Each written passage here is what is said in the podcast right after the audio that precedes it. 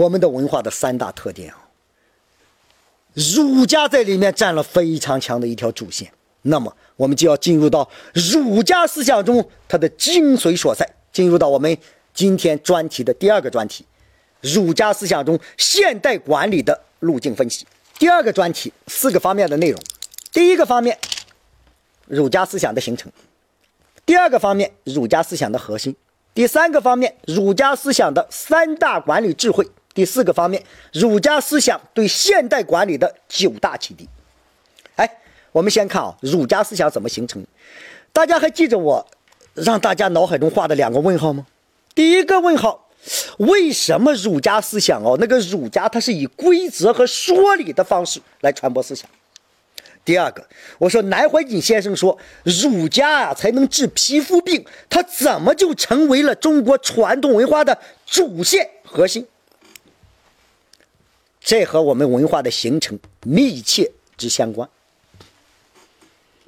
华夏文明和西方的文明的形成。没有什么区别。我们华夏大地和那个日耳曼和那个土著印第安都是一样的，起点都是一样的，都是从其他的动物中分离出来开始进化。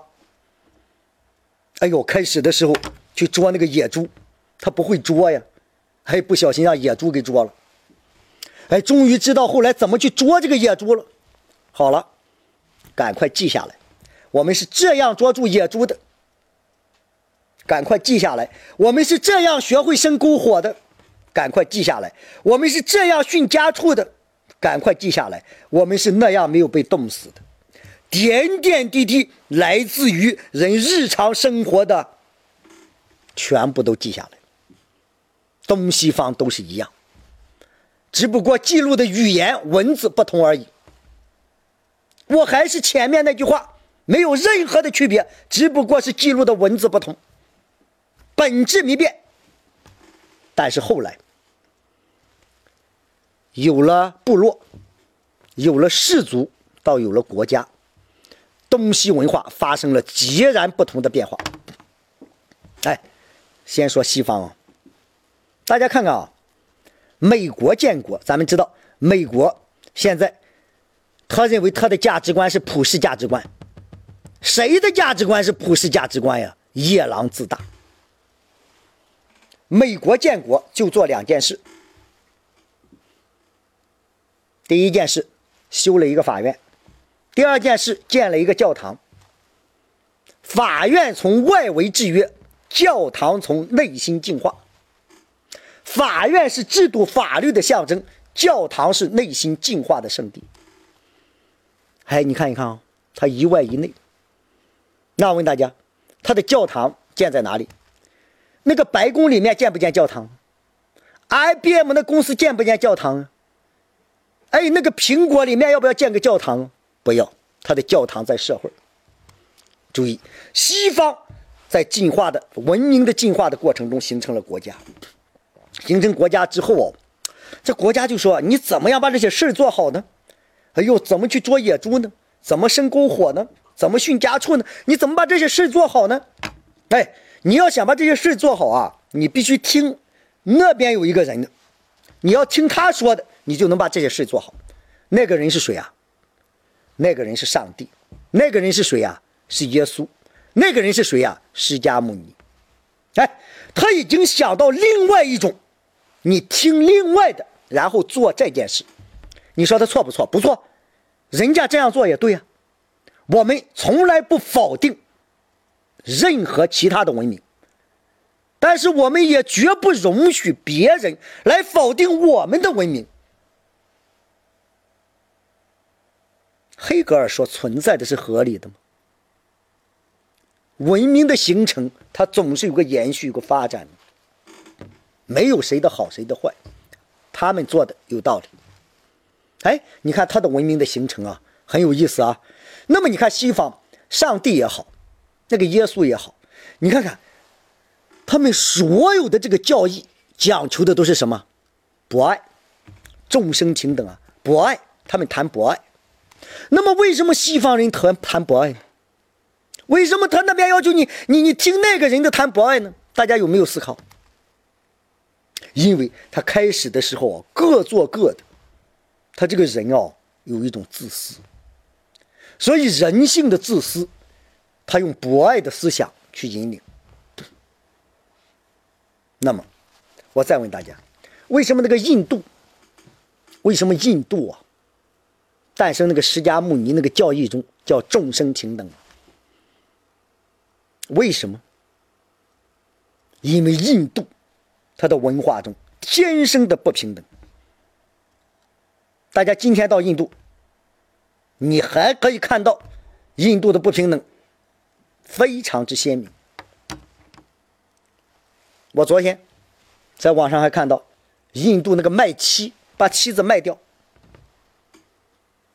大家从网上随便都可以看到，去过印度的非常清楚，他极度的不平等。所以他的教义要说他平等。好了，正是因为他们的文明是这样的，他们的教义也是这样的，于是就有一帮人说了，说中国这个中华文明啊，为什么华夏文明是仁义礼智信呢？为什么呀？为什么谈仁义礼智信呢？说因为这个文明啊，这个这个华夏民族的这个人啊，我告诉你，他早期是不忠不义、不仁不孝。所以他要谈仁义礼智信，我说你胡说八道，因为他们不知道咱们文明的形成。哎，这里面有两类人啊，一类人真的不知道这个文明是怎么形成的，这类人就是人云亦云，这类人可气。但是我们要看第二类人，第二类人，这类人知道咱们的文明怎么形成，但是他不说，他拿着那个文明。说我们的文明不好，这种人可恨可杀，这种人叫什么人？汉奸。今天哦，咱们这个社会汉奸多，我们这个文明和西方形成的不一样啊。好了，我们看看，从国家有了分水岭，那么我们这个文明在这个时候和西方的文明的形成，说不同点是什么？哎，我们的国家呀，非常之伟大啊！哎，他就这样了。哎，我们怎么才能把这个事儿做好呢？有这么多好的方式，我们都记下来了，怎么让大家做得好呢？嘿，这个国家呀，这个负责人很有意思啊。于是呢，他就召集了一批人。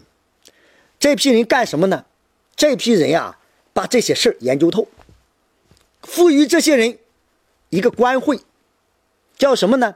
训古诗。训训练的训，古是古代的古加个言字旁。训古诗，哎，训古诗是干什么的？什么叫训古？训古就是用现在的语言把过去的事说清楚。哎，你用现在的语言，那当然，我今天要给大家说说这个文言文，之乎者也，大家听完了以为我刚出土呢，是不是？我要用今天用白话文说话，大家知道。老子是训诂师，孔子是训诂师，朱熹是训诂师，董仲舒也是训诂师，乃至于我们中国好多私塾到后来是训诂师。哎，这个训诂师啊，是国家定的一个岗。这国家呢又召集一批人，让这个训诂师告诉他什么事好，应该怎么做。你说这个训诂师能不能乱讲啊？各位，训诂师是不能乱讲的。他要今天东一榔头，明天西一杠子，既无逻辑又无体系，明天就被咔嚓就被干掉了。于是训诂师就对所有的事进行分类、进行梳理、进行归纳、进行提炼。大家知道我们华夏文明为什么归纳能力这么强？我们的训诂师做出了巨大的贡献。中国人的归纳能力很强的。中国人是很会归纳的，西方人很会演绎的。啊，好，咱们就说东西方，哎，死了两个人，东方死了一个，西方死了一个。现在弄个墓碑，墓志铭，还有咱们东方，哎，一副对联两句话，一个人的一生就解决了。看西方弄了个墓志铭，哎呦，上面得记下来，而这个人一生啊，你知道吗？干了一百件事，五十件好事，五十件坏事。在那个墓碑上，梆梆梆梆梆梆梆梆梆，都给刻下去。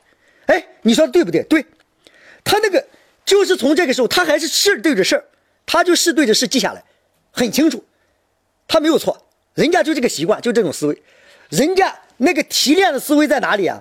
在上帝那了，在耶稣那了，在释迦牟尼那，哎，他是不同的文明，那我们这边不是，还有那个训诂师啊，就给这个人这些讲啊，国家不是又选了一部分人听吗？你这样做才能捉野猪，那样做才能训家畜，那样做才不会被冻死。哎，这个训诂师就天天讲。注意，训诂师的讲是对着事在讲，你怎么做好事，怎么把这个事做好。终于到了一个时代，这个训诂师哦，太伟大了。我们的文明，我们的文化发生了质的飞跃。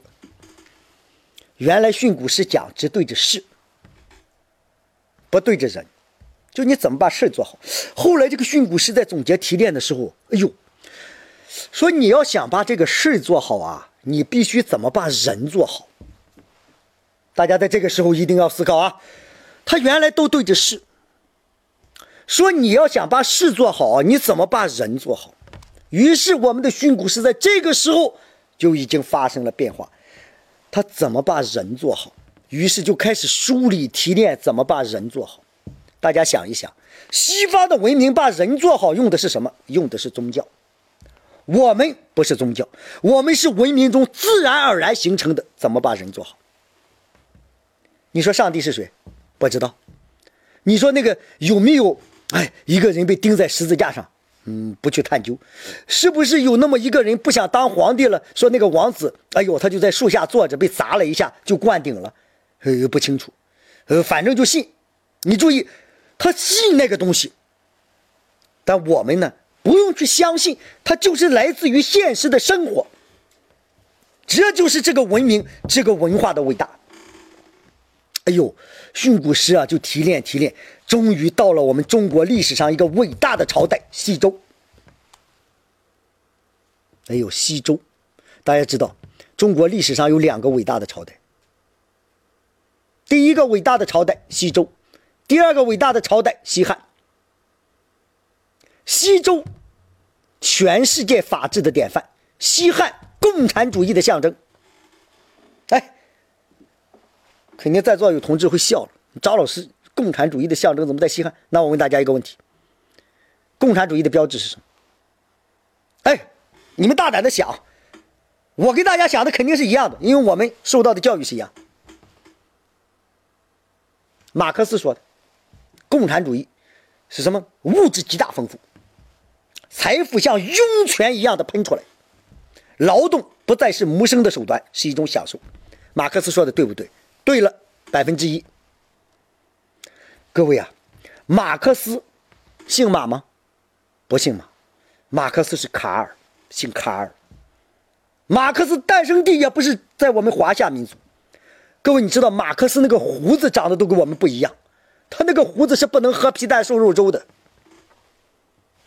生活习性的不同，所以为什么当马克思主义说我们在中国是发展的马克思主义，大家有词就可以延伸出来，我们有我们自己的共产主义应该是什么？不是物，是思想。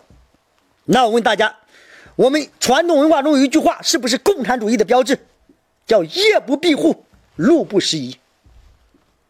那么这句话在什么朝代实现了？在汉文帝、汉景帝文景之治时代实现了。夜不闭户，路不拾遗。大家不妨去看这段的历史，正是有文景之治，才有汉武帝的光兴。不妨在这个时候，大家到《资治通鉴》里面去看一段，《资治通鉴》里面。看一个十六岁的小姑娘，淳于缇萦，这个地方我就不展开了。哎，到了我们伟大的西周，一会儿我要说西周为什么是法治的典范。这个训诂师啊，很厉害的，他的归纳提炼能力太强。他说：“你怎么把人做好呢？”嘿，他用了十八个字就解决了人怎么做好的问题。你怎么做好人？人怎么做好？他用了十八个字，哪十八个字呢？叫六德六行六义。哎，他说你啊，人要做好啊，你首先得道德好。那道德怎么才算好呢？他就弄成六个字，哪六个字呢？叫智信圣仁义忠。嘿，提炼了六个字就把道德解决了。智信圣仁义忠，说你单道德好还不行啊，你品行也得好啊。那品行怎么好呢？他又弄了六个字，叫六行。哪六行呢？孝有目，殷人序，还有十二个字，道德品行，厉害吧？我们的老祖宗厉害。哎，说你单道德品行好还不行啊？说怎么样？你还得有点能力啊，你还得去捉野猪呢。哎，六艺又出来了，六德六行六艺，哪六艺呢？叫礼乐射御书数。嘿，说你道德品行好了，你还得有点能力。十八个字哟，就把人怎么做好，怎么做好人，就出来了。西周经历了多长时间？公元前一零四六年到公元前七七一年，经历了接近两百八十年。哎，西周末，东周初。有一个伟大的人物诞生了，谁呀？孔丘，孔子。这个孔丘啊，他也被选到训诂师的课堂上听课。哎，孔丘啊，就听课。这个时候，六德六行六义已经是非常之完备。哎，六德六行六义来自于《周礼》，《周礼》地官啊。大家如果想查它的出处，去找《周礼》看《地官篇》。孔子呢，就在这个训诂师的课堂上听课。好哟，孔子一听，这个东西好啊！哦哟，这个六德六行六义这十八个字怎么弄得这么好呢？哎，他是先从事，后来到了人，怎么又提炼的这么好？于是孔子哦，越学越高兴。他说了这么一段话，在《论语》。八义里面有这样一段话，他说：“周监于二代，迂乎文宰，我从周。”哎，监啊，这个字是个通假啊。他说周朝把夏朝和商朝最好的东西哦都学来了，而且给了提炼，文采还这么好，迂乎文宰，我从周。哎。我就学他，各位你知道吗？孔子啊，就把六德六行六义全部继承下来了，说这就是我思想的基础。大家想想，六德六行六义是孔子的吗？不是呀，是华夏文明的呀。所以孔子的伟大之处，嗨，他把所有的文明都继承，是不是因为这样，孔子就成为了圣人了？不是，孔子之所以成为圣人，他为这个文明。为华夏民族做出了巨大的贡献，其中有两大贡献，足以使他成为圣人。大家看第一大贡献，这个训诂师啊，大家知道是国家选的，训诂师是国家选的，来听课的人是国家选的。哎呦，孔子哟很聪明，孔子学着学着之后啊，他就学会了。大家知道，大凡聪明的人呀，总是不安分的人。哎，他就看了，谁在学习呢？哦，就这么多人在学习啊，在学什么呢？哦，都在学六德六行六义啊。哎，这个六德六行六义也不是国家的呀。哎，这个也不能就这几个人学呀。孔子走了，到哪去了？于是孔子走出去了。到隔壁租了一间教室，满大街发小广告，招生。所以中国的小广告，孔子时代就发明。哦呦，他招了人干什么？哎，你只要给我点生活费，就可以到我的课堂上。我告诉你六德六行六义是什么，我告诉你华夏文明是什么，你知道吗？训诂师和训诂师所教的那个课堂。是国家选定的，这叫学在官府。孔子呢去办的那个私塾，叫有教无类，什么人都可以到我课堂上学。说就这样，他就成为这个圣人了，就这个特点。大家看看，如果没有有教无类，没有外面的办学，只有学在官府，大家知道我们的文明的结果吗？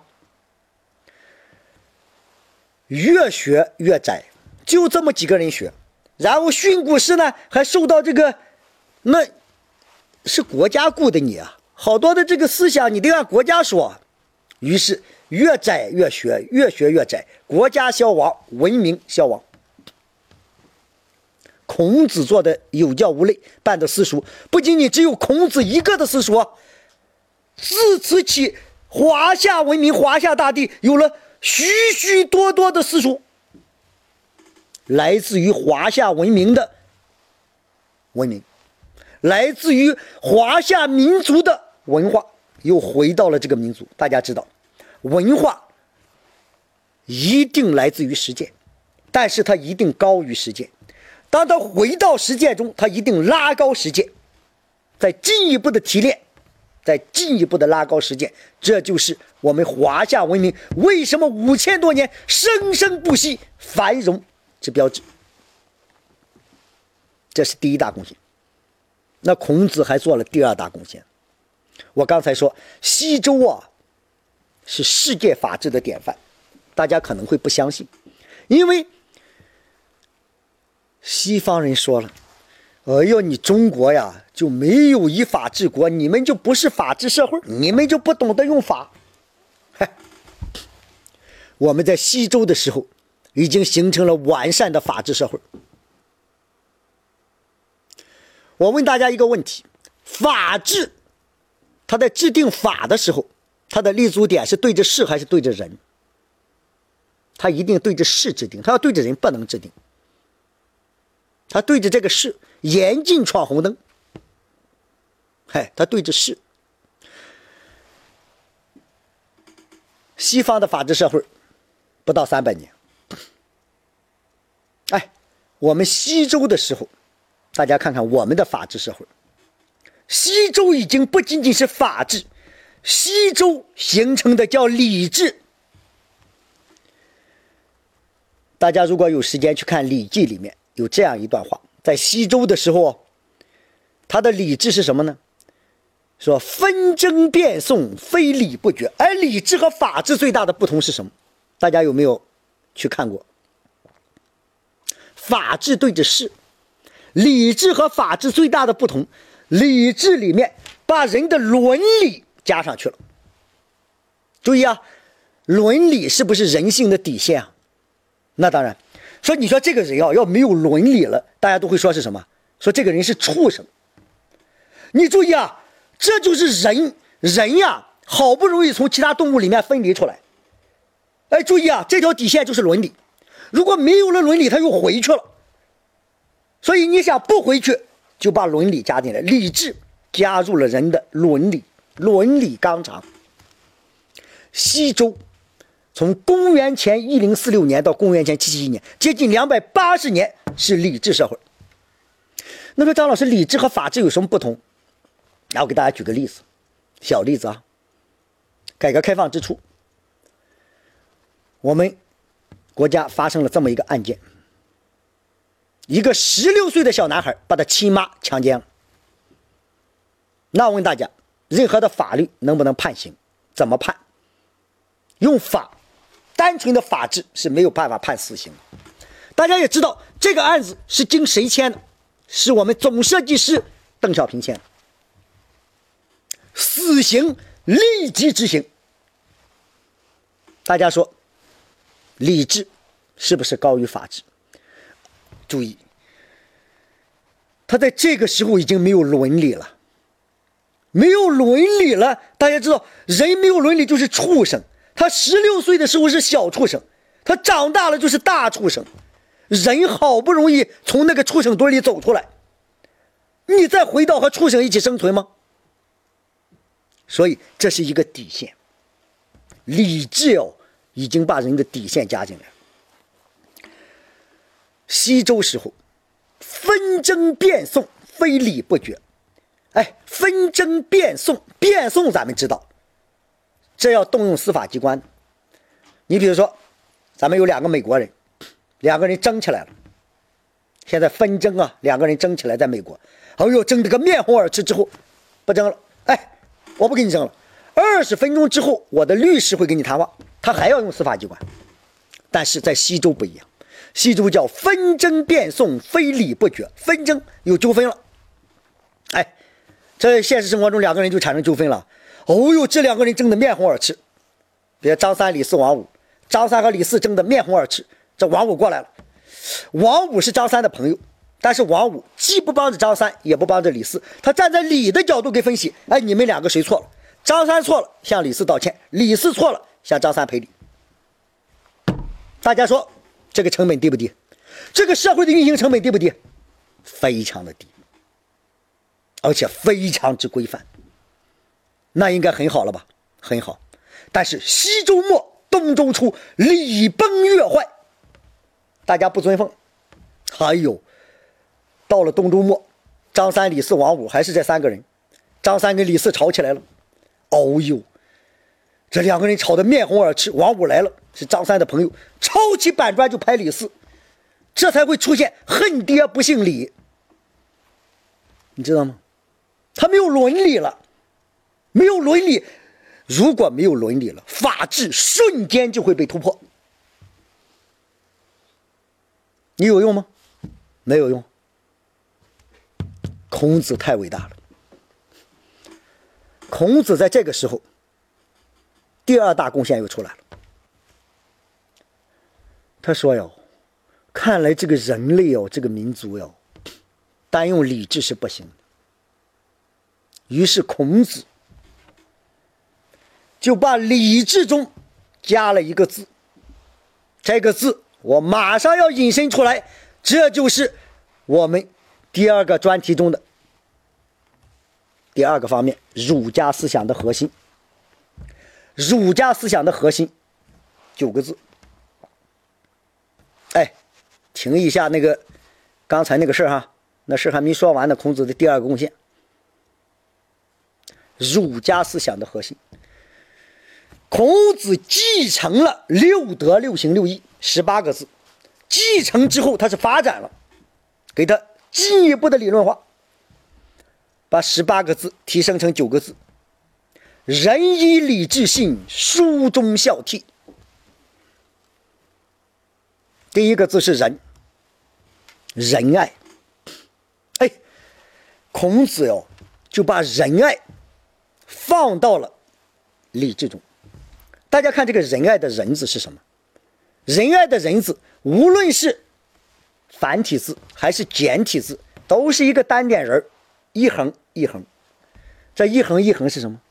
是我关爱你，你关爱我，视之为仁。那个仁爱哦，你关爱我，我关爱你，我关爱我自己，你关爱你自己，我关爱你，你关爱我，有亲亲而泛重，整个社会的关爱。于是。他把仁字引进到礼智中，就把礼智上升到德智。哎，咱们中华文明可不仅仅就十八个字吧？那个老祖宗提炼也不仅仅提炼六德、六行、六义吧？我们的成语是什么？我们的成语是我们华夏文明的凝练。哎，这个成语中啊，有这么一个成语。哎，我说两个，大家看哪个对啊？第一个叫合情合理，第二个叫合理合情。哎，大家说张老师，我小学三年级就学合情合理，那么为什么没有合理合情？为什么没有？在中国，乃至于这个人类，合法的不合理，推不下去；合理不合情，很难从。人内心自发的去推，合法是对着事，合理是对着人的最低的底线伦理，合情是什么？说你们中国人啊，情大于法啊，哎呀，人情世故，你说多狭隘呀！我们合的情，合的是什么？合的是人性的最高点，仁爱，合的是人性，这是情。所以在中国叫合情、合理、合法。哎，我再给大家一个小例子：西点军校的孩子在这边上课，我给他们讲案例啊，那老师讲理论，那不就把人给讲死了？我就给他们举了个案例。我说我们的将军啊，打了一个大胜仗。哎，我说的将军是指古代的将军啊，不是现在的。现在好多都唱歌唱出来的。我们的将军打了一个大胜仗，皇帝赐了两坛美酒，就两坛，他多了他就不是美酒了。这将军一看，哟，这就两坛美酒，这怎么喝哟？于是这个将军。把泥封拉开，把这个酒倒到河里去了。拿起头盔，兄弟们，干杯！这西点军校级孩子就跟我说：“张老师浪费，张老师浪费，什么意思？说张老师哦，他把这个酒倒到河里，这是浪费呀！那个河里就两坛酒倒了，他那还能喝吗？他不如分着喝，他怎么分？”那么多士兵，两坛酒怎么分？这是喝的是酒吗？喝的是情。西方人思维没有问题，吉安军要孩子思维没有问题，没有错。这个将军完全可以把酒拿到帐篷里自己喝了，合不合法？合法。合不合理？合理。合不合情啊？不合情。战争谁打的？是团队打的。嘿，东西方不同，大家看又有对比出来。西方可以喊出乔布斯，那我们喊出团队。你注意，这两个都没有错，但我们要知道这两个的融合是什么。所以大家脑海中要记住，我们要谈后面的融合，这就是仁爱的思想。孔子哦，变礼智为德治下的礼智，两千年前。我们学西方叫以法治国，大家知道两千年之后，尤其到今天，我们谈的最多的是什么？叫以德治国与以法治国相结合，德治下的礼治，礼治下的法治，这是最优秀的。那么第二个，它的第二大核心就是义，这个义啊。我们今天看到的义，不是义。今天的义是什么义？一撇一捺一点儿，两把剪刀。哎呦，改革开放之后啊，我们打开窗户，我们的总设计师说的很好，新鲜空气进来了，苍蝇蚊子也进来了，于是狗大吃也进来了。我跟你干嘛？我要跟你是朋友？哎，我跟你是朋友啊，是因为我有求于你，我才跟你是朋友。哎，这就不是义了。我们传统文化的义是什么？我们传统文化的义是什么？我们传统文化有句话哦，各位，为朋友两肋插刀不嫌疼。但是自从他那个 A A 制，自从那个市场化，还有我们的人性也变了。今天变了，不是为朋友两肋插刀不嫌疼，变了怎么样了？是插朋友两刀，自己不疼。完了，我们的义字哟，那是简化了，两把剪刀了。我们早期的义字是两把剪刀吗？不是，我们那个繁体的义字上面一个羊，那是祭祀用品；下面是个我，那是宾格仪仗。祭祀祭水啊，祭祖先。说我对你的义啊，就像我祭奉我的祖先一样的尊重你。你祭奉祖先还得说你得给我五十块钱，你要不给我五十块钱，我不祭祀你，有吗？没有。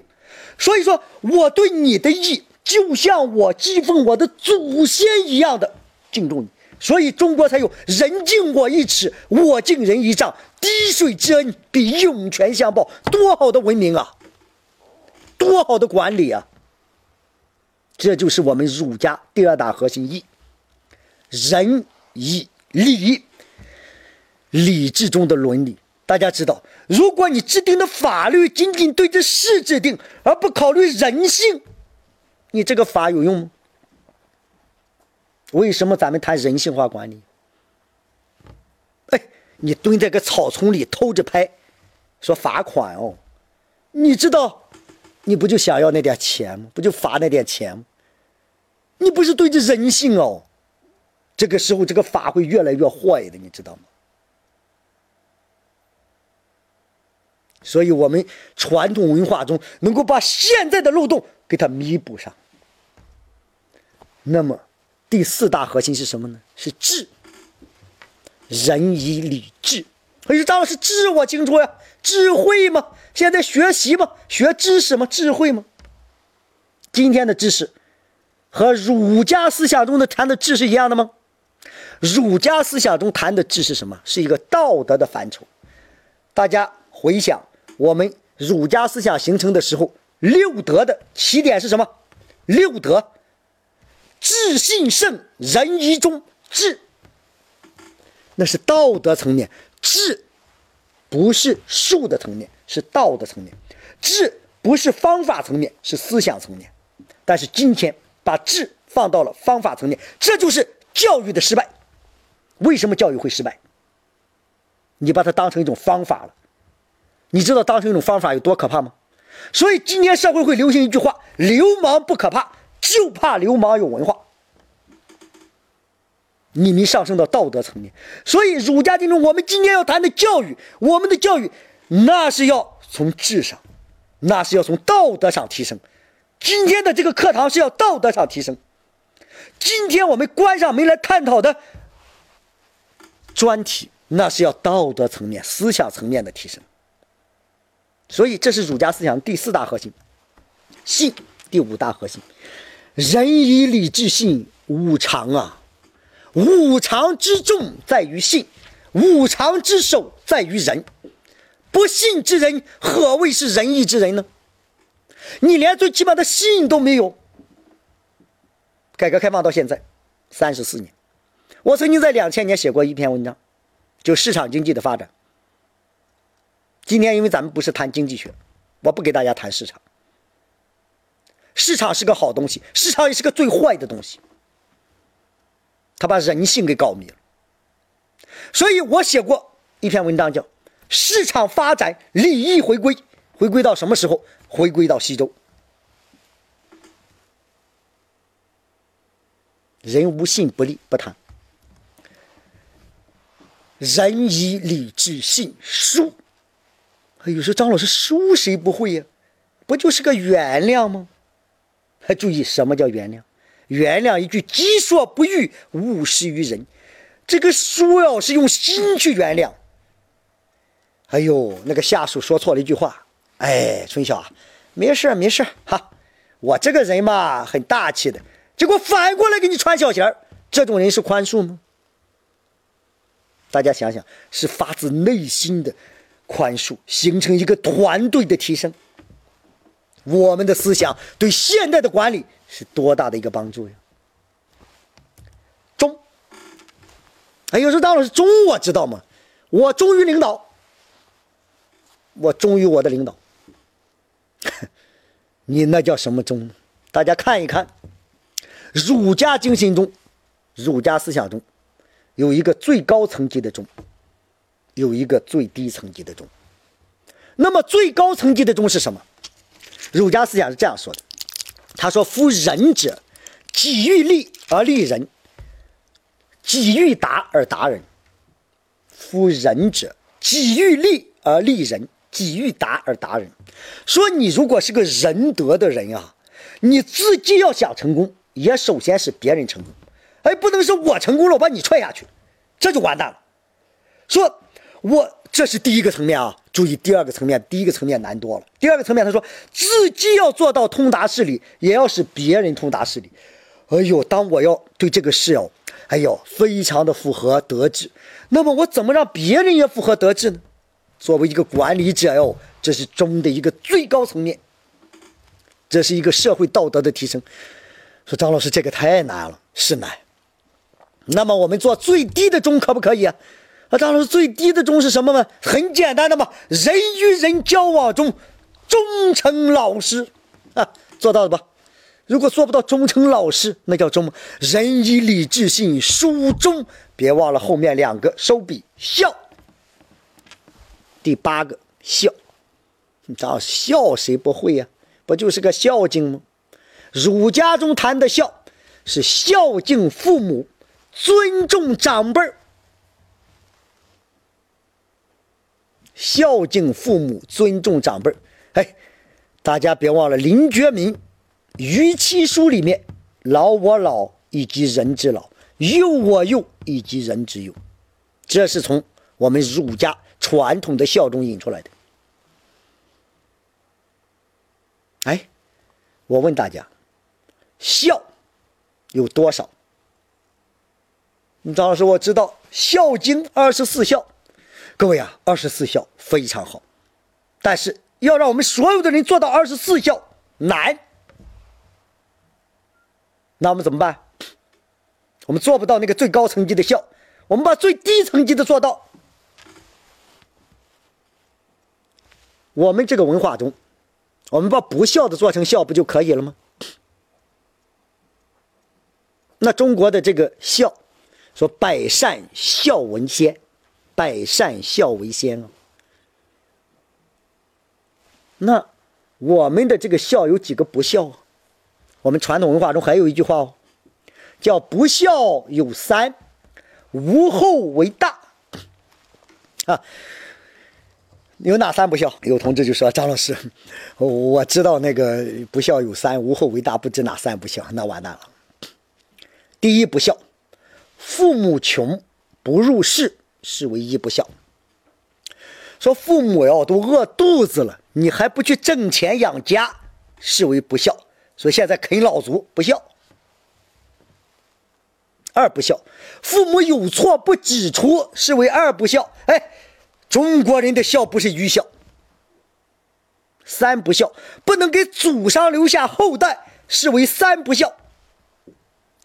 说不孝有三，无后为大。那说你不能给祖上留下后代是最不孝。哎，人类为什么生生不息啊？是繁衍后代。哎，你自己丁克了，你是人类的罪人，你知道吗？这就叫孝。那仁以礼智信，书中孝悌。悌是什么？敬重兄长，尊重长者。哎，我家里哦，我哥，哎呦，我要尊重啊，年龄比我大。年龄比比你大，不仅你家族的哥呀，外面还有你的同事年龄比你大，你是不是要尊重？替，要敬重长者。我们现在提拔重用年轻干部，你看啊，年纪轻轻当了某一个领导了，自以为这个领导是他。注意啊，我前面说过，你就是你，那个位置是人民赋予你的，你要做好这个位置。那位置其实跟你没关系，做好了跟你有关系。哎呦，刚当上了，人家年龄比他大十岁呢。小张过来。哎呦，小张，张春晓过来。哎呦，直呼其名。大家永远记住，日常表现中是这样的人，十个有十个是贪官。到后来，你放心，因为他根本就不知道尊重人性，他就不会尊重他的位置，因为这个位置是人性给他的。说张老师有这么严重吗？有。孔子特别强调孝和悌。孔子的弟子有若呀，就在日常的点点滴滴生活中就给他提炼出来，把孝悌并列为为人之本。说不孝不悌之人，一定是不仁之人。大家看到，仁以礼智信，书中孝悌。这是儒家思想的九大核心。那么，从儒家思想的九大核心能引申出来我们现代管理中的三大管理智慧，这就进入到第二个专题的第三个方面：儒家思想的三大管理智慧。第一大管理智慧，修己安人的领领导方式。修己安人的领导方式。第二大智慧，义利合一的经营方式。第三大智慧，为政义德的管理方式。哎，大家会看到啊，修己安人，义利合一，为政义德，领导、经营、管理。如果这六个字你都做到了，那么你作为一个管理者，你就是成功的管理者。那何为修己安人呀？修己，先修自身呀。自身不修，何以修人呢？修己之后，才能去管别人；安人之后，才能安百姓。上海啊，有一个这个清口的周立波，海派，他曾经说过这样一段话，蛮有意思的啊。哎，你们官员总是说，呃，密切联系群众。难道你们不是群众吗？你们不是群众，你们是什么呢？哎，后面这句话就不好听了，是群编吗？群编人没有，王八才有。那为什么人家说这样的话？我们就要思考了。老人家说：“从群众中来，到群众中去，密切联系群众。”大家看看它是怎么样的句式结构？是逗号，逗号，句号。从群众中来，逗号，到群众中去，逗号，密切联系群众，句号。但是我们现在有些官员做成什么？从群众中来，句号，到群众中去，句号，密切联系群众，句号。你既然出了三个句号，当然人家会说密切联系群众，但这就说了。哎呦，从群众中来到群众中去，密切联系群众是什么意思？本身你就是群众，从群众中来。是指你，哎呦，我通过学习各方面，我提升了。那我到群众中去呢？我回到群众中和群众一起发展呀，然后才是密切联系群众，它是一体的。还有有些人自以为一出来之后，我终于当了那个官了，哦呦，我很厉害嘛。于是到群众中来，同志们，我来看看大家，你恶心不恶心？不需要你看，你把自己当成群众就行了。嘿，我们审那个官员，我看到那官员腐败了，还有他这样说的：“哎呦，我个人自身修养不高，我把自己当成了一般的群众。哎，你可怜可怜我们群众。你如果先从做成一般群众，你才能做成为群众服务的人，你知道吗？”这就叫修己安人。那么义利合一呢？儒家哟，对这个义和利谈的非常的多。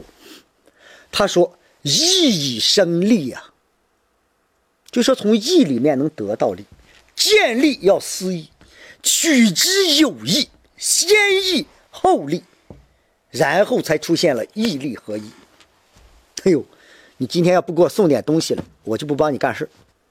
我帮谁干事啊？义是什么？哎，我对你的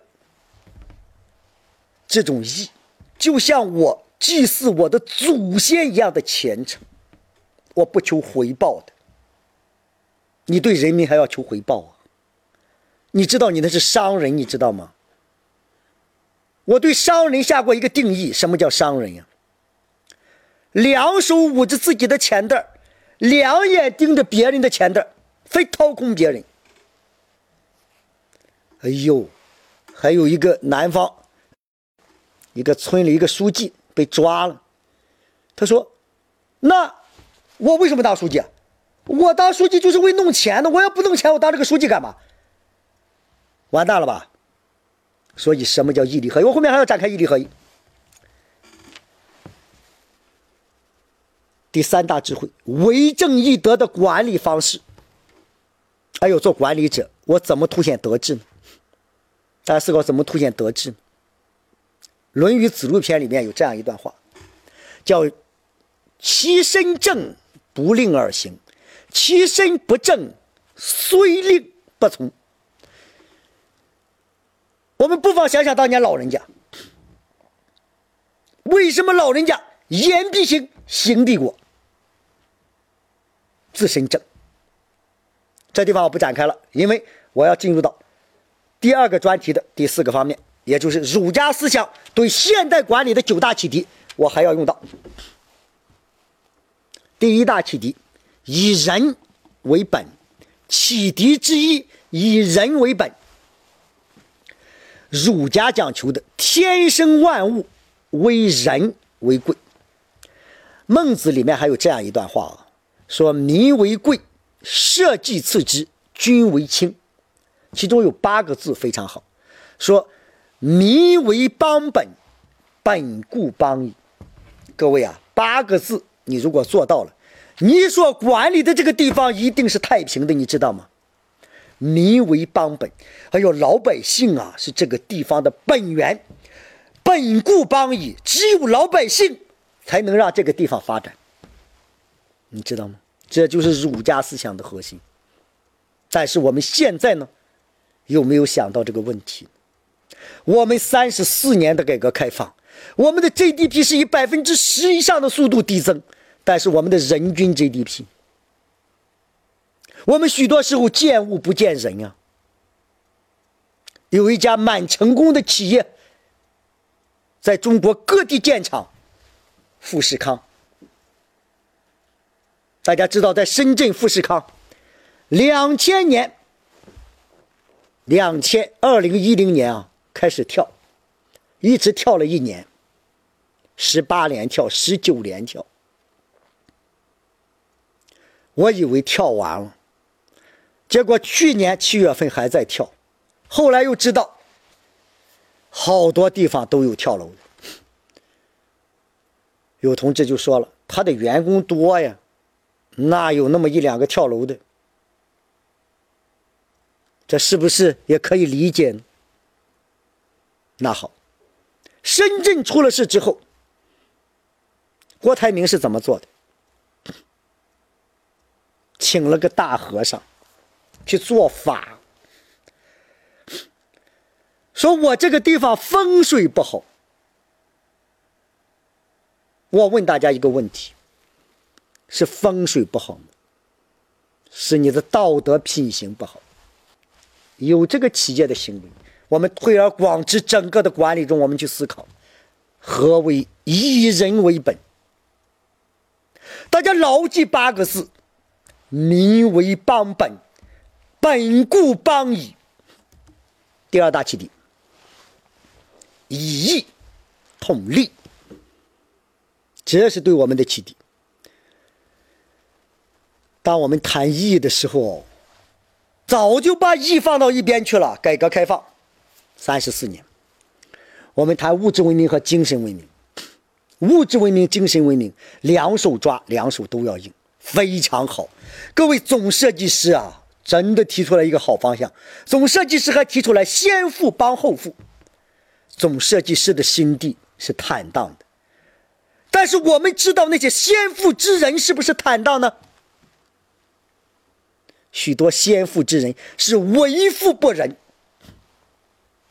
结果物质文明极大的发展，精神文明极大的滑坡。我们真的很幸运，我们今天我们能十七届六中全会，我们文化体制改革，我们构建社会主义的核心价值体系，从精神文明中提升，以义统利，而不是仅仅为了一个例子。这是启迪之二，启迪之三。以德服人，他说：“张老师哦，现在这个法治社会嘛，应该用法治来治理，应该用法治来服人，对不对？对。孟子里面有这样一段话：不以规矩，不成方圆。但是，孟子里面还有这样一段话：以利服人者，非心服也。”以德服人者，心悦而诚服也。大家看看哪个更重要？所以，制度、法律、道德规范相辅相成，共同促进德治下的礼治，礼治下的法治，以德治国与以法治国相结合。这是启迪之三。那么启迪之四，仁者爱人的思想。仁者爱人的思想，家和国是一体的，在家庭中做到父慈子孝、兄良弟悌，这是儒家思想中。那么在社会中呢，温良恭俭让，值不值得推广呢？非常有必要啊！父慈子孝，兄良弟悌，这是起点。你结果自己的家庭没搞好，又把别人的家庭给搞坏了，这个社会就完蛋。你结果温良恭俭让不存在，抄起刀就去砍别人。哎呦，端起那个汽油就往人家十六岁的花季小姑娘脸上泼。那还有社会吗？所以，什么叫仁者爱人？什么叫亲亲而犯众？启迪之五，以信取人，诚信不谈了。启迪之六，勤劳节俭。中国传统文化八个字啊，无论是持家还是建国。都是至关重要。克勤于邦，克俭于家。如何使邦和家能够一体化？我们有个台塑大王叫王永庆，为什么大家很尊重他？王永庆啊，非常的节俭。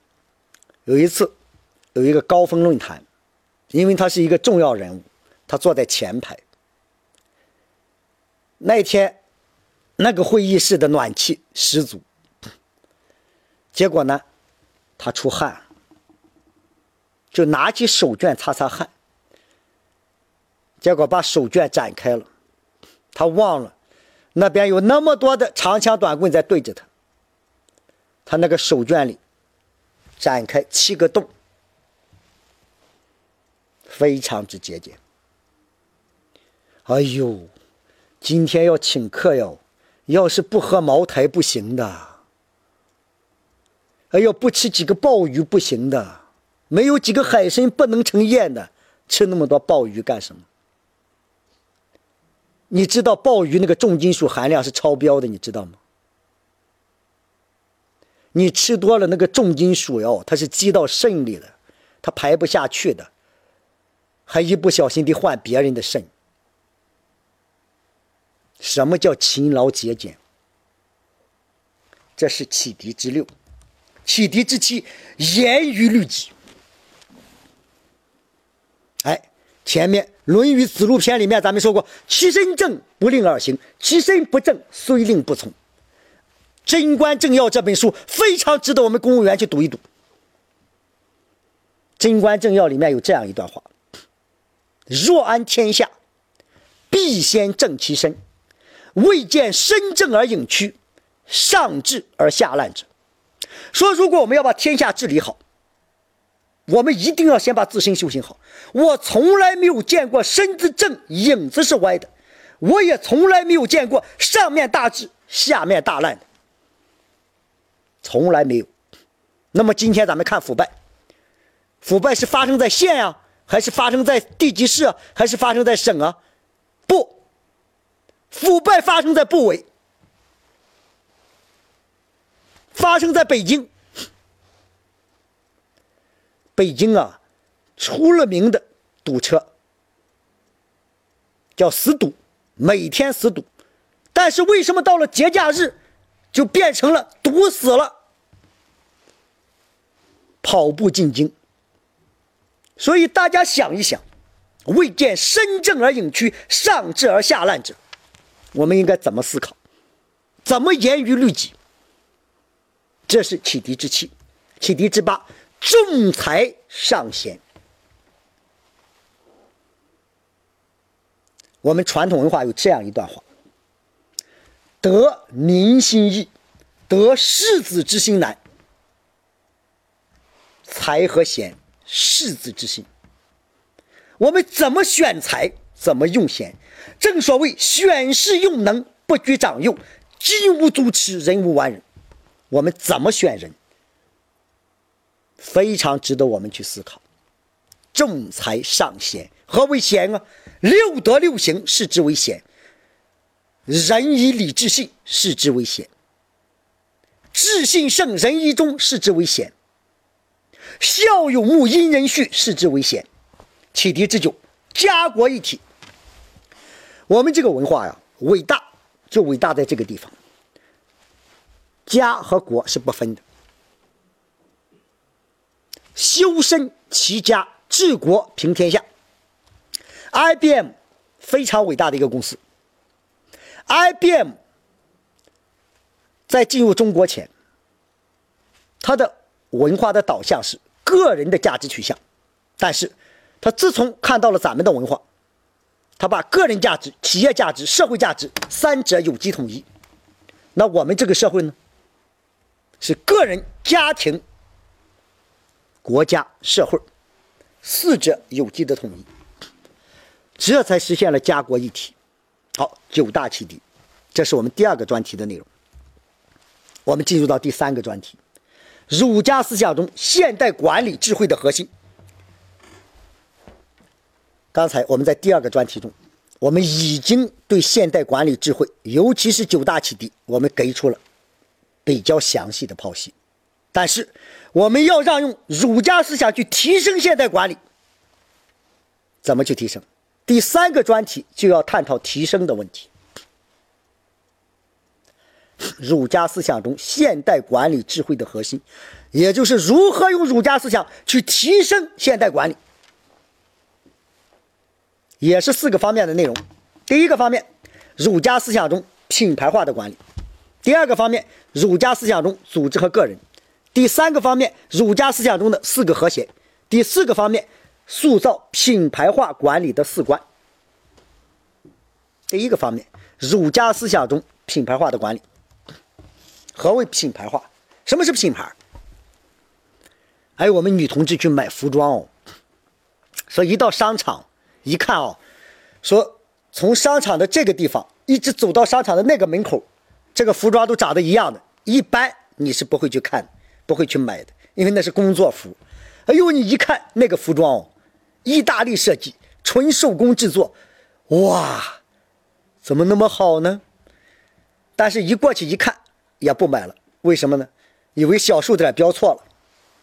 但是你想，这就叫品牌，它有自己的特点。我们儒家思想提升的现代管理，恰恰是符合我们华夏文明的特点。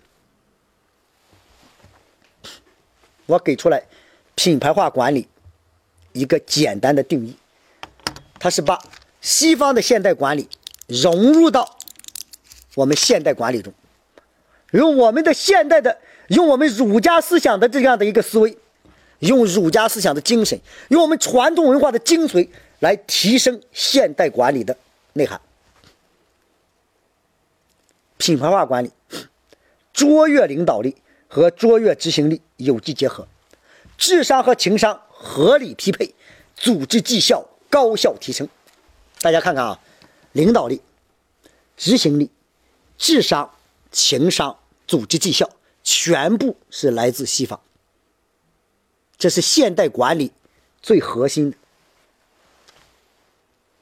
那么，什么样的领导力是卓越的领导力？哎呦，西方的管理学的书籍中哦，给了好多好多，有没有用？有用。那我们看看怎么提升这种领导力呢？在延安的时候，所有找老人家汇报工作的都可以带着枪，因为要打仗啊！你不带枪，一转眼枪还在，人没了。他搬到中南海办公，有一个规定。到中南海是不允许带枪的。许世友同志可以带枪，但是有一个同志，他找老人家汇报工作也要带着枪。这个人是谁呢？忠诚的共产主义战士，一心为着党、为着国家、为着这个国家的人民。张老师谁呀？那就是当年三五九旅的旅长，后来我们的国家副主席，大胡子王震，直肠子。他找老人家汇报工作，王震是个直肠子，找老人家汇报工作，带着个枪就去了。第一道岗进去了，第二道岗到老人家的书房门口进不去了。警卫就说了：“王震同志，把枪放下。”王震他哪能放枪？王震从参加工作。枪上了身之后，他就没离开过枪，吃饭睡觉都带着枪。枪成了他身体的一个零部件，他就要带枪进，警卫就不让带枪进。哦哟，这两人就争起来了，吵吵嚷嚷，惊动了书房的老人家。大家看看老人家的卓越的领导力的凸显，你说老人家听得出来听不出来王震的声音？他肯定听得出来吗？大家知道，我们敬爱的周总理，只要走到老人家的书房门口，还没有发出声音，脚步声，老人家就能听到，是恩来吗？厉害吧？你能不能听出来你下属的声音呢？什么叫领导力？但是老人家呀，很奇怪呀。我的一个高级将领怎么和一个大兵争起来了？他这不对等啊！他听着吵吵嚷嚷，于是老人家就起身出来了。这时老人家就问了：“谁呀？”警卫就说了：“王震同志。”那么老人家怎么说？大家看老人家是怎么接的这个话？哦，大胡子来了。那就快请大胡子进来呀！各位，老人家没有说王震，也没有说王震同志。哦，王震来了，你不觉得距离很远吗？哦，王震同志来了，你不觉得等级这么严吗？今天老人家不是在做报告，今天老人家不是在写报告。他是日常的点点滴滴的生活和工作呀。大胡子来了，兄弟来了，那个心哦瞬间他就融到一体了，你知道吗？什么叫心交心？这时老人家还往外走呢，警卫接话了：“王震同志要带枪进来，完蛋了！”老人家已经走到书房门口了。跟王震已经面对面了，你说这是老人家怎么做？咱们在座同志，你说怎么做？这是完全可以。老人家立正站好，大胡子呀，这时叫什么都不重要了。大胡子，王震，王震同志都行。这大胡子呀，你看啊，恩来进来不带枪，朱老总进来不带枪，德怀同志进来也不带枪，革命成功了。带什么枪啊？那不是累赘吗？你说王震要不要把枪拿下来？当然要。但是王震心里舒服不舒服？一定不舒服。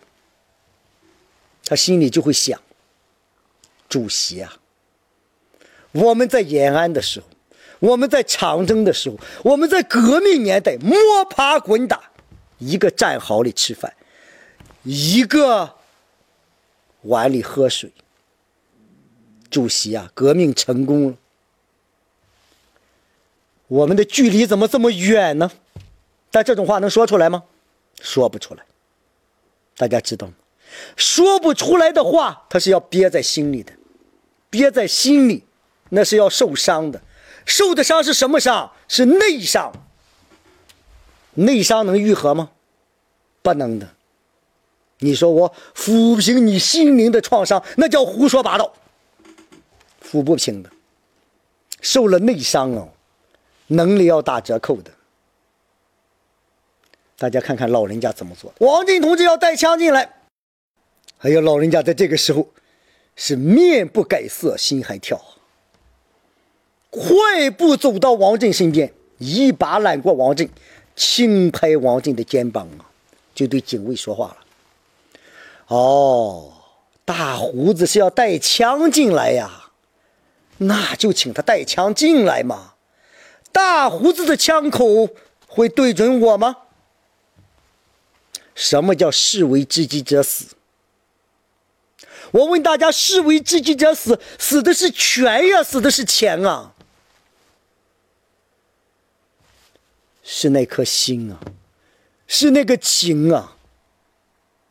为了那颗心可以去死，老人家的领导力，咱们再延伸一个层级。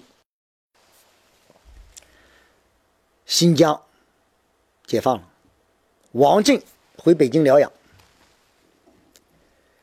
这个时候呢？老人家带着身边的爱将，一起去爬长城。王震也去了。正在爬到半路上，老人家就问王震了：“大胡子呀，身体怎么样啊？”哎，这个时候老人家肯定就是关心的问嘛。那王震是个直肠子呀，哦哟，一捂肚子，主席，我肠胃不好，嗨，把零部件都说出来了。咱们正常呃都说，哎呦，领导我身体还可以，您身体也挺好的吧？哎，这就一句话就对过去了。但是你说这句话说完了，你怎么接话？大家想想，新疆，哎呦那个地方，生活习惯和咱们不同，喝啤酒吃羊肉串，肠胃能好吗？这是玩笑话。王震年龄多大了？到那个地方水土能服吗？他肠胃一定会不好。他回来疗养就是要调理的。那么老人家怎么说？在这个时候啊，咱们有的领导就很有意思了，哎，他会这样说，那这样说还是相当不错的。哎呦，大胡子呀，这个肠胃不好，赶快的啊，到三零幺去看看啊，找两个军医，好好的看看，然后呢，到北戴河疗养疗养。这话还可以，但这种话你知道吗？是不需要你说的，因为办公厅已经都安排了，军委都安排了。你说这种话，这叫锦上添花。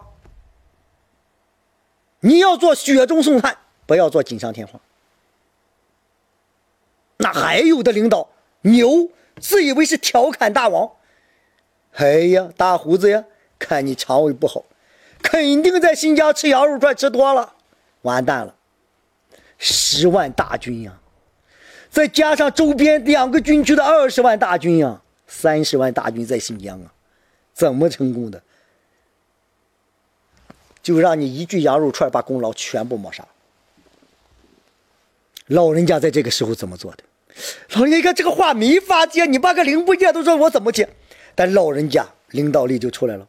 嗯，主席啊，我肠胃不好。老人家一笑，就对身边其他爱将说了：“嘿，你们看哈，大胡子肠胃不好，大胡子的心好。”大胡子肠胃不好，大胡子的心好，一句心好，什么都好，你知道吗？他把人性最优秀的那一面给你凸显出来了。大家想一想，老人家一句心好，抵得住中央军委表彰厚厚的多少页？为了这句话，王震还可以去死。这就是为革命去做。什么样的执行力算卓越的执行力？嗨。王震带着兵啊，十万大军到了新疆，完蛋了。为什么？根本在预定的时间到不了南疆，正常的路径到不了，所有的这个向导到不了，告诉他没有办法过不去啊既定时间。你说王静在这个时候如果打电话给老人家，主席啊，到不了怎么办？你说不能把老人家给急死呀的。十万大军在那个地方。王静一看，这个地方不能过吗？嗯，向导说不能过，将军，这地方不能过为什么？那是沙漠，沙漠就不能过吗？还从来没有见过活着的人走出来过。我们共产党领导的军队就是要走过沙漠。各位，你知道吗？王震的大军横穿沙漠，比预定的时间提前了十多天，到达了南疆，千兵千将，瞬间新疆平定。王震，新疆解放。那个地方呀，解放了，你还怎么样去守护是不是更重要？怎么办？一看这地方驻军怎么住？王震在这个时候看看主观能动性怎么发挥的，把三五九旅的这样的思想移植到了新疆，于是有了新疆生产建设兵团。但是，一看不行，为什么？全是男兵，你怎么办？你在这个地方根本留不住。王震的主观能动性又出来了，从湖南和山东招了八千女兵，于是这才有。八千女兵上天山，行了，新疆生产建设兵团，百万大军就在这个地方待着了。什么叫主观能动性？什么叫执行力？所以大家知道，用我们的这个传统文化的思想提升了，那么这个时候的领导力，这个时候的执行力有多棒？我们谈智商和情商，我一会要给大家说什么样是智商和情商最有机的结合。智商嘛，脑子灵光；情商呢，要比脑子更灵光。等一下，咱们要看，哎，这是儒家思想中品牌化的管理。儒家思想中啊，有一本很重要的书，叫《大学》。《大学》里面啊，有一段话，大家知道吗？这段话呀很短，但是他把管理的精髓全部。都包含这段话，就是咱们从小学到初中，到高中到大学，从父母到老师，都告诉我们：修身齐家治国平天下。他说：“古之欲明德于天下者，先治其国；欲治其国者，先齐其家；欲齐其家者，先修其身。”欲修其身者，先正其心；欲正其心者，先诚其意；欲诚其意者，先治其知。咱们先停到这个地方。说你要想把好的做法推广到全天下呀，欲民明德于天下，怎么办？先治其国，先把你的国家治理好。你在这个地方要想把你好的做法推广到全国，你先把你这个地方做好。说欲治其国者，先齐其家，奇怪吧？为什么中国家国一体啊？为什么我们以家庭为生活活动的中心？三大特点之一。家庭整齐不好，你很难把事做好。我从来没有见过家里红旗不倒，外面彩旗飘飘的人，他能成为一个成功人士。没有黄月英，就没有诸葛亮的成功。没有家庭的成功，一定没有个人的成功，也一定不会有社会的成功。他说：“你要想把国家治理好，先把家庭治理好。所以你把家庭怎么治理好？欲齐其家者，先修其身。哎呦，我自身得修行好，其身正不令而行，其身不正啊，其身正不令而行，其身不正虽令不从。说我要想把自身修行好，怎么办？”欲修其身者，怎么样？先诚其意啊，先正其心啊。心正，心怎么正啊？诚其意。欲诚其意者，先治其知。哎呦，我想把意志做到诚恳笃实怎么办？治其知这三个字非常之重要。治其知是什么？懂得万事万物的道理。万事万物的道理。你要懂得人的道理，治其知。你管理的这个团队，你要懂得人的道理。你管理这个团队要做很多的事，你要懂得事的道理。你要懂得环境的道理，你要懂得所有的格局的道理。所以，欲成其意者，先治其知。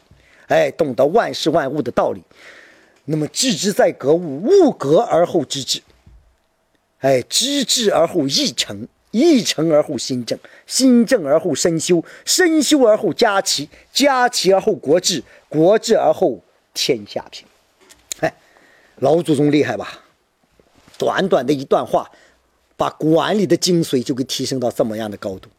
这个里面修身齐家治国平天下，凸显了浓浓的和谐。我们今天谈和谐社会，我们谈过三个和谐：人与人之间和谐，人与社会和谐，人与自然和谐。各位，我想请问你一个问题：我为什么要跟你和谐？咱两个人一起工作的，咱俩是同学，凭什么你当领导了，我没呢？其实我心不正。哎，你好好的工作，我也不好好工作，我吊儿郎当。但是我就看你升上来，我心里我眼看不舒服，我非把你倒下去不行。我过去是这个呃叫八分钱臭半年，我现在我我我给你五毛钱，我灌水灌死你。那在这个时候还能和谐了吗？所以。真正的和谐，人与人之间和谐不是起点，修身齐家治国平天下，人自身和谐是起点。所以咱们谈和谐社会，应该谈四个和谐。第一个和谐，人自身的和谐，这是和谐的基础。第二个和谐是人与人之间的和谐，这是和谐的发展。第三个和谐是人与社会的和谐，这是和谐的提升。最后一个和谐是人与自然的和谐，这是和谐的归宿。哎，大家看看，一个组织、一个社会、一个国家，要想实现和谐，要想让这个组织绩效提升，那么个体的和谐是基础，是起点。那么个人怎么和谐？做到四观。个体做到四观，这是咱们专题的最后一个内容：塑造品牌化管理的四观。只要个体的四观做到，个体就达到了和谐。那么第一关，四关第一关德才关，大家回想六德六行六义，六德六行道德品行，德和才哪个更重要？有德无才难成事，但是有才无德坏大事。所以我们的党很伟大。从今年开始，二零一二年开始，公务员录用德智为先，非常之重要。我们中央企业，我不说哪一家，曾经有这个航空航天，有一个小伙子，这个人现在已经到监狱里了。也不说哪个学校毕业的。航空航天专业的非常牛的，本科、硕士、博士一口气下来的，非常的优秀。到了这个单位工作，因为他非常优秀，所以在短短的时间内，在这个研究所做到所长助理，又在短短的时间内做到所长，又在这个研究院短短的时间内做到了研究院的院长助理。我们的党真的很好的。只要你有成绩，他一定认可你的成绩，发展你，给你空间，给你平台。又是短短的时间，院长助理、党委委员、党委委员、院长助理、副厅级干部。结果这个小子，在这个时候，能够知道这个研究院的所有的航空航天的机密，中国的航空航天机密就在这个院。他又在短短的时间内，把我们中国二十年的航空航天机密全部卖给了鬼子，二十万美元就卖了。幸好我们的安全部截获了。各位，我们要德要才，二者当然我们要德才兼备。我们可以大胆的说，如果他的才弱一点，他的德强，我宁可要这样的人。金无足赤，人无完人，这样的人我一定能带出来。但是如果一个缺德之人，你一定带不出来的。这种人，如果才能越大，他对这个组织起到的破坏力越强。所以德才观是第一关，我们引领做人也是德才观第一关。说张老师，德是什么？那六德嘛：知行胜，仁义忠。品行呢？孝有目，揖年序。第二关，家庭观。还有说张老师，家庭这还要谈吗？中国的细胞是家庭，大家永远别忘了开篇说到我们第四次文化大迫害，最坏的不是破四旧，也不是打烂孔家店，夫妻反目，父子成仇，家庭的细胞彻底破坏。你连你自己的爹都不相信了，你连你自己的爱人都不相信了，你还相信谁？同事之间还有相信的吗？你都是不孝不济之人，这种人在单位能行吗？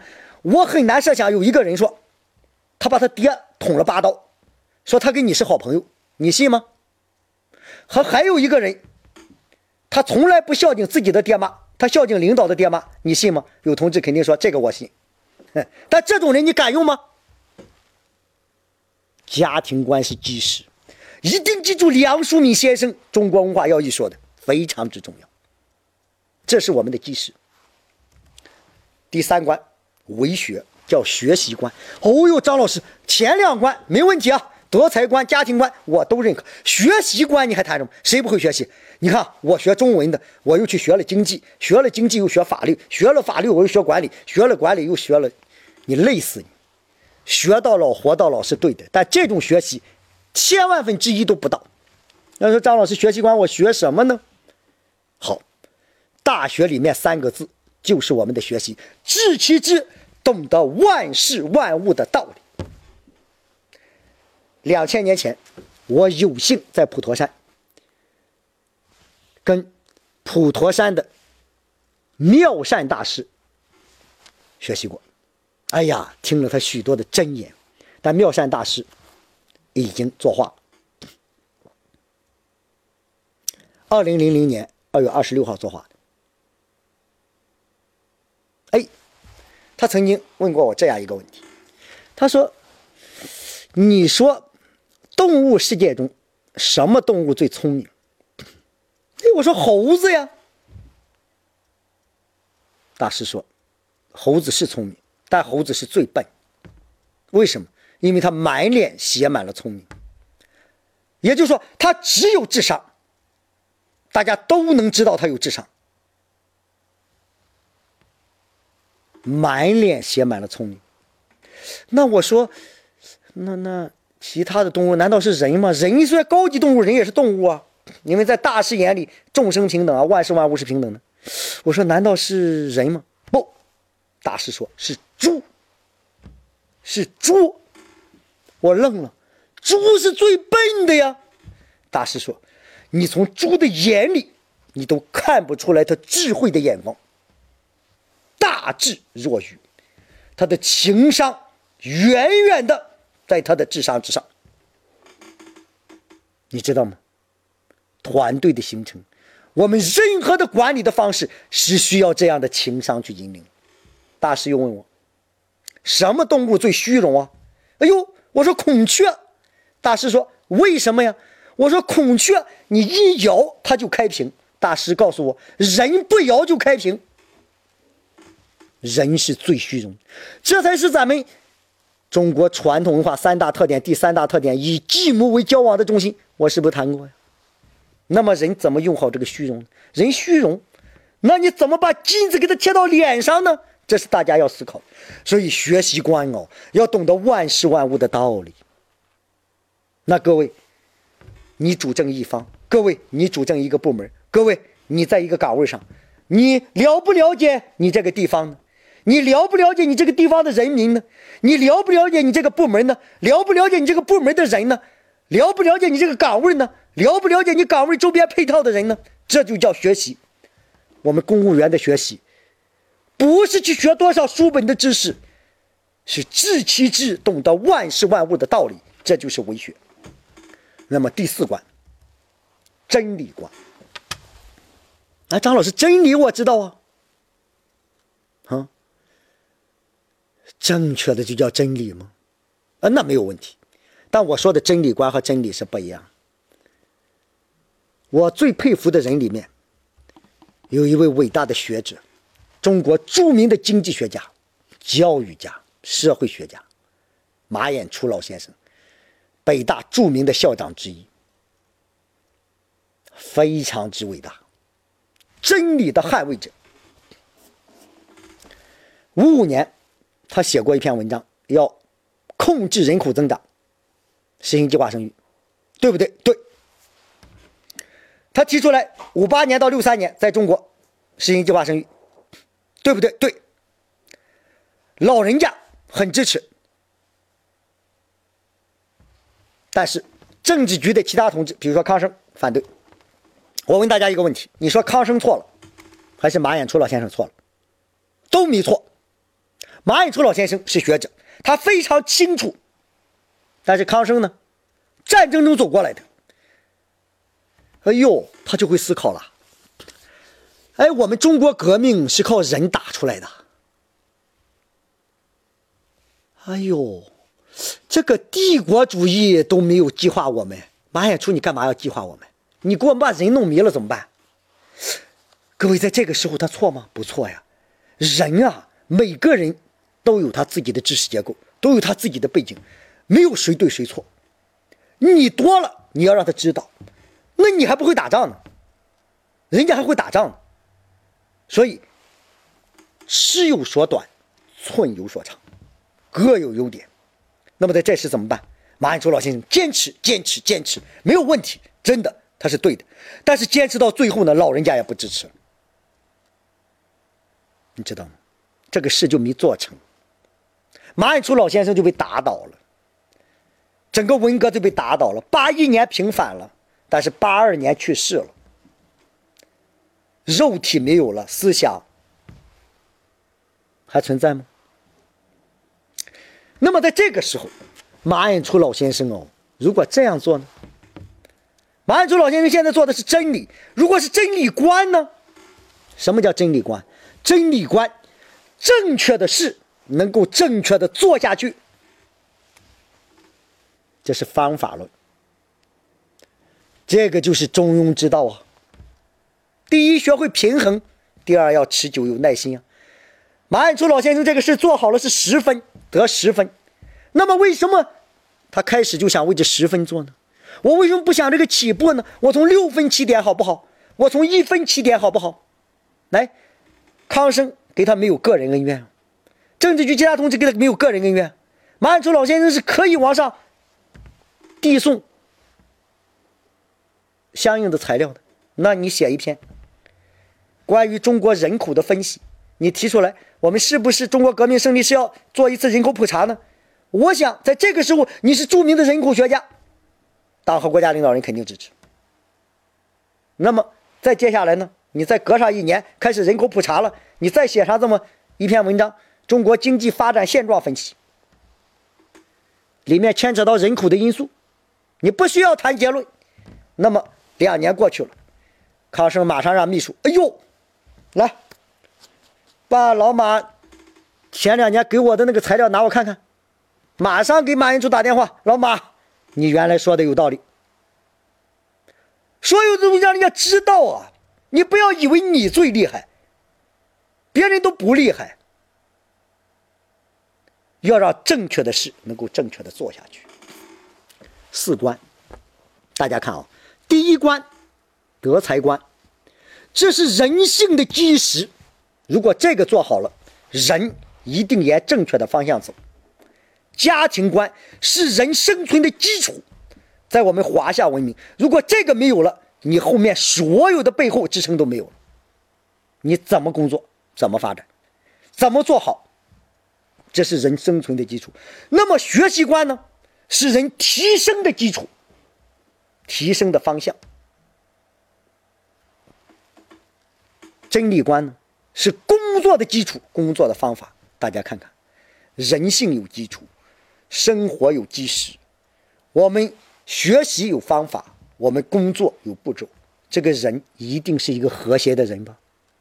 人和谐了，这个组织和谐了。这个国家和谐了，这个社会和谐了，我们整个管理就提升了，我们整个社会就发展了。谢谢大家，谢谢。